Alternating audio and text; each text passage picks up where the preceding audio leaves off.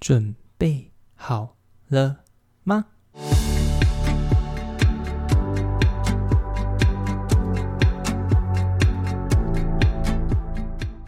？Hello，大家好，欢迎来到杂鱼解忧社，我是成鱼，这是这个 Podcast 频道创立以来的第一集，所以啊，以后还要请大家多多指教。今天的内容大致上可以分为两个部分。第一部分是关于杂鱼解忧社这个频道的介绍，跟听众们分享你可以在这个频道得到的内容。这样直接开门见山好吗？会不会会不会有听众听完之后就就再也不想收听了？好吧，那第二部分呢，就是想跟大家聊聊最近很红的，就是统神端火锅的影片。那么，我们首先先来聊聊这个频道吧。杂鱼这个词啊，其实是因为渔夫在捕鱼的时候，他们会用那个大的网子捞鱼嘛。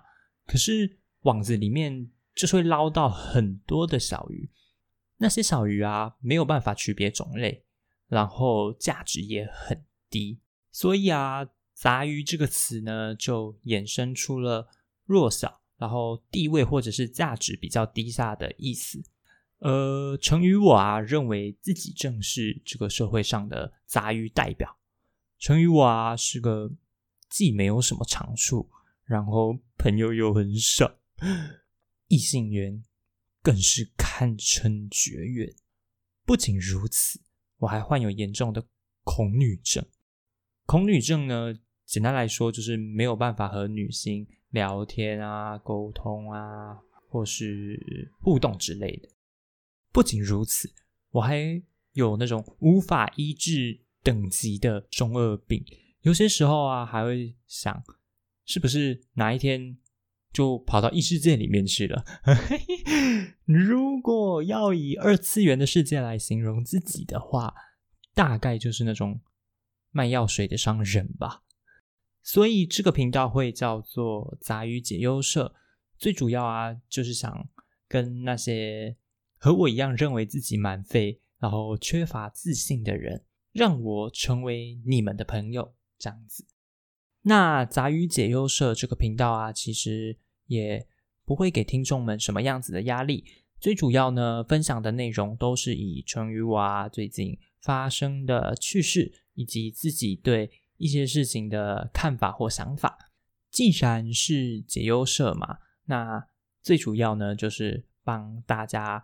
抒发一些负面情绪，忧郁也好啊，生气也好，难过也好，总之就是让我以一个杂鱼的第一人称视角来带给跟我同样就是觉得每天都好累、好辛苦的观众们。当然啊，不属于杂鱼的听众们也是可以收听的哦。并不会说，因为你跟我们不一样，就说哎，你不能收听。有些时候啊，听一些来自跟自己不同观点的资讯，也未必是件坏事嘛。说不定可以让你更能接受与自己比较不一样的人哦。那么再来啊，我想跟听众们聊的第二部分，就是最近。在社群媒体上非常红的，就是统神面临财务危机的这个影片。其实，成宇我并不是要来讨论这这个影片的是非对错。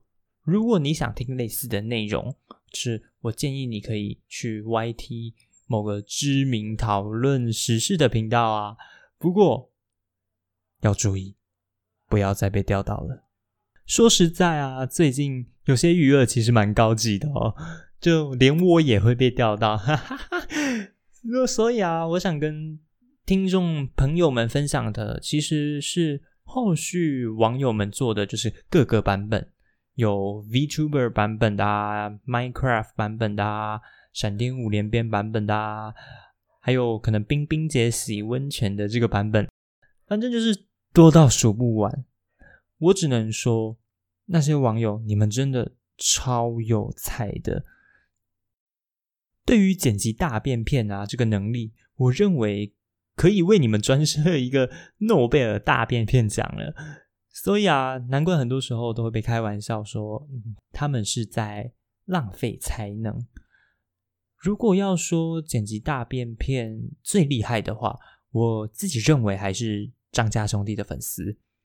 他们每次啊都能把统神啊、国栋说过的那些话剪成各种不同的样子，尤其是那些电影预告啊或音乐，我真的啊没有办法想象原本的那些创作者看到他们影片变成这个样子。说到大便片啊，成于我自己最早看的那种大便片，就是配上中文的 G.I.J.O，。而且令我印象最深刻的还是健康卷那一集，第一次看的时候还笑到把嘴巴里的水都喷出来了。我相信有不少人也知道《G I 九》这个系列的作品，而且小时候啊还会拿乱拿去跟学校或者是跟身边的朋友讲，然后最后就被骂哈哈哈。其实啊，最初的 G.I. Joe 是一九八零年代美国的漫画集动画，它的内容啊是在讲述美国特种部队对抗神秘邪恶组织眼镜蛇。后来传入台湾的时候啊，它被翻译成为除暴突击队或大英雄这两个名字。那也随着网络比较普遍了嘛，全国各地就是。都有人把 G.I. Joe 的动画重新配音，换上各地独有的文化以及口语，在美国更是掀起了一波流行。G.I. Joe 的这个动画在世界各国都有在地在翻译。简单来说，就是它不再只是原本那个打击反派眼镜蛇的美国特种部队的那个卡通影片。而是逐渐出现各种与原版卡通啊没有办法联想到的搞笑影片，甚至传播的速度啊及普及度也开始慢慢的超越了原作。好啦，那么本集的内容大致上就是频道的介绍啊，以及我对最近很红的火锅火锅影片的想法。如果你对这个频道有兴趣的听众朋友们，欢迎你们持续的关注和收听，也帮忙成语我啊多多推广给身边的杂鱼朋友们。之后等到人数慢慢变多的时候，那应该就会开 Instagram 或者是 Twitter 之类的来跟大家互动，就是看大家想听什么内容，我们都可以尝试的做做看。那么我们下集见。拜拜。